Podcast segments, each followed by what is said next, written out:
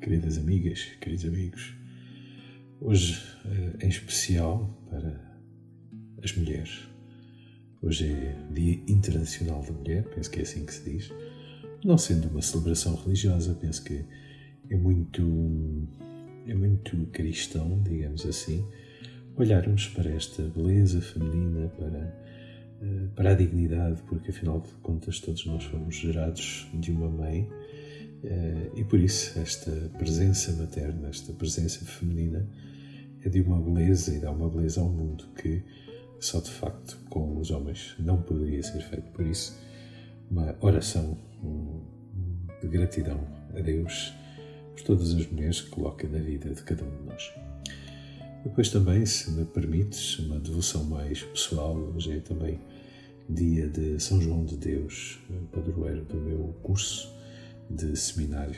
De seminário temos assim, cada, cada ano escolhe assim uma espécie de um protetor, padroeiro. No meu ano uh, escolhemos o São, João de Deus por causa de uma experiência magnífica que fizemos uh, com os meus companheiros de seminário uh, no Telhal, com os irmãos de São João de Deus e que foi uma experiência muito marcante. Por isso também hoje uma oração especial por pelos irmãos São João de Deus, eh, pelas irmãs hospitaleiras que também bebem da sua espiritualidade e por todos os doentes eh, que são cuidados nas instituições eh, dos irmãos e das irmãs hospitaleiras. E finalmente, hoje é, finalmente, sei se é finalmente no início, estamos na segunda-feira da terceira semana da Quaresma e a liturgia de hoje é de uma beleza extraordinária nos fala da coisa mais simples, mas ao mesmo, ao mesmo tempo a coisa mais difícil na vida, na tua vida, na minha pelo menos, sinto isto, que é obediência a Deus nas coisas simples. Convido-te a olhar com, a ler com, com tempo e a saborear bem a primeira leitura, a história do general sírio Naaman, e de como este homem, enfim, eh, uma doença, não é? este homem que, enfim, tanto sucesso que tinha na sua vida profissional, general, mas ao mesmo tempo tinha esta fragilidade de ter uma doença que era repudiada por toda a gente e só não era ainda mais repudiada por causa da, enfim, do lugar importante que ele tinha na sociedade e da estima que o rei tinha por ele.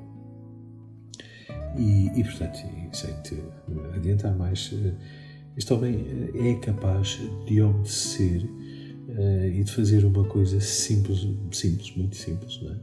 E que destrói, enfim, toda, todos os uh, estereótipos ou todos os preconceitos com que ele tinha com que ele foi à procura da sua própria cura. E mais uma vez, Jesus, referindo-se a este episódio, fala precisamente disto, é? que às vezes uh, Deus eh, usa, ou melhor, Deus usa sempre as coisas mais simples e vai aos lugares mais um, insuspeitos, ou vai aos, ao lugar mais recôndito para manifestar a sua grandeza. É? Jesus usa este exemplo que havia muitas viúvas, mas foi uma viúva estrangeira que uh, Jesus se manifestou. Havia muitos leprosos do tempo do profeta Eliseu, que é o episódio que nós escutamos na primeira leitura, mas foi a este estrangeiro. E este estrangeiro não por ser estrangeiro, mas porque foi alguém que escutou e obedeceu a voz do Senhor. Por isso a pergunta que hoje te deixo é esta: será que no teu íntimo, naquilo que fazes, nos propósitos que tens, és capaz de escutar esta voz? Tu sentes que o Senhor me diz: o caminho é por aqui, tenho que perdoar a esta pessoa, tenho que não responder nesta circunstância, tenho que falar a verdade eh, com esta pessoa e se calhar não és capaz. Então, olha, o Senhor deixa-te a ti e a mim este desafio de obedecer, eh, sem pensar um bocadinho nas consequências, como uh, o exemplo de ontem, né? regar uma planta seca é sempre uh, um sinal de esperança. Deus espera em ti, espera a tua conversão, espera que tu chegues a esta Páscoa com o coração completamente renovado, de uma maneira que tu nem sabes como, mas Ele sabe, Ele quer te renovar, Ele quer te ressuscitar. Bom trabalho, boa missão, bom dia.